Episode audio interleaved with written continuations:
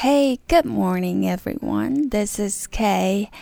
I'm gonna start our day with um, a really beautiful song. Um, but this song itself, it's uh, not just beautiful. I mean, it's also a bit naughty, and you can even call it a bit evil. But we will get to this part later. So, Back to You is the name of the song by Brett Anderson. We've um already familiar with Brett Anderson because we've already listened to one of his songs like days ago. Right, Love is Dead is the name of the song. So today's song is also from one of his solo records, Wilderness. Um, it is a very beautiful record. It is very different from Suede Songs because um, you know it's, um, it's very quiet, uh, mostly piano and guitars, almost no drums, uh, no drum beat, not very rock and roll in a sense. But this record is more like a mirror to Brett Anderson's inner self. Of course, that's what I think. Okay, I can't wait to hear it. Back to you.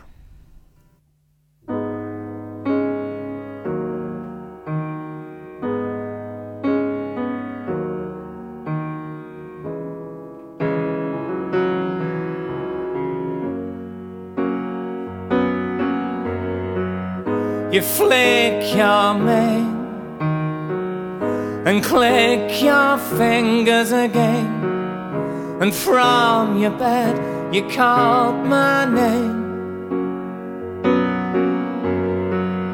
And like a fool, I run right back to you and dance along to your latest tune. And when the land slides And when the planets die That's when I come back. When I come back to you.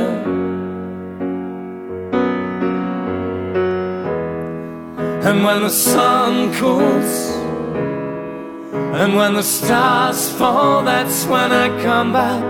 When I come back to you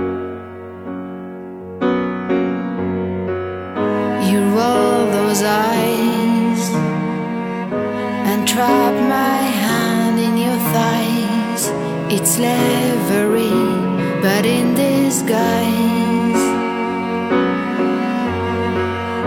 And like a fool, I run right back to you. There's nothing else that I can do. And when the pigs fly And when the planets die That's when I come back. When I come back to you.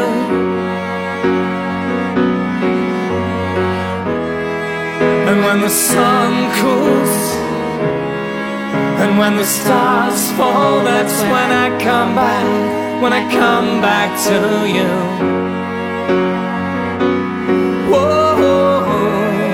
And when the war machines rust eternally, that's when I come back, when I come back to you.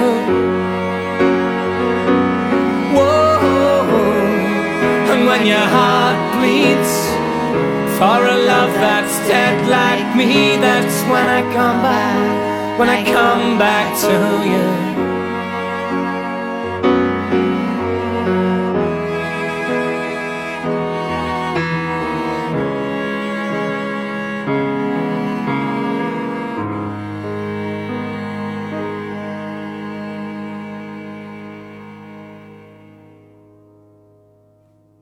So, once again, I have to say, I just love Brett Anderson. I love his voice. I did I mention that I actually I watched one of his performances in China, right? MIDI Festival, MIDI Music Festival. Um, well, that was like years ago, but I was just so charmed by Brett Anderson You know, at that time, I think, um, you know, I love music. I have passion for music. But at that time, um, as I was watching uh, Suede performing, I thought to myself, this is what music means. This is a part of music. It's just so unbelievable. Oh, right. You've probably noticed um, there's a female vocal in this song. Yes, I have no idea who that is, but I have to say it's such a match. I mean, uh, the two voices. So there's an interview about um, why Brett Anderson wrote this song. Back to you. So he said um, it's because he wanted to get away from some people. He never wanted to see them again. Right, that's why the lyric go like, when the sun cools, when the stars fall, that's when I come back. When I come back to you, it basically means that I will never come back to you again. Obviously, he's so tired of um, this person, or maybe a group of people. Who knows? But this song is like um, it has a really grand setting, a kind of background, but it is very personal. I mean, emotionally speaking. But I just, I'm really curious about what's behind those lyrics. I really want to know what happened exactly, why he wrote this song. But, well, that's not gonna happen. So I better just listen to the song and stop thinking. Okay, guys, this is today's music. I hope you like it. So this extra song, just consider it my way to make it up for you because I've missed like several days last week. Um, right.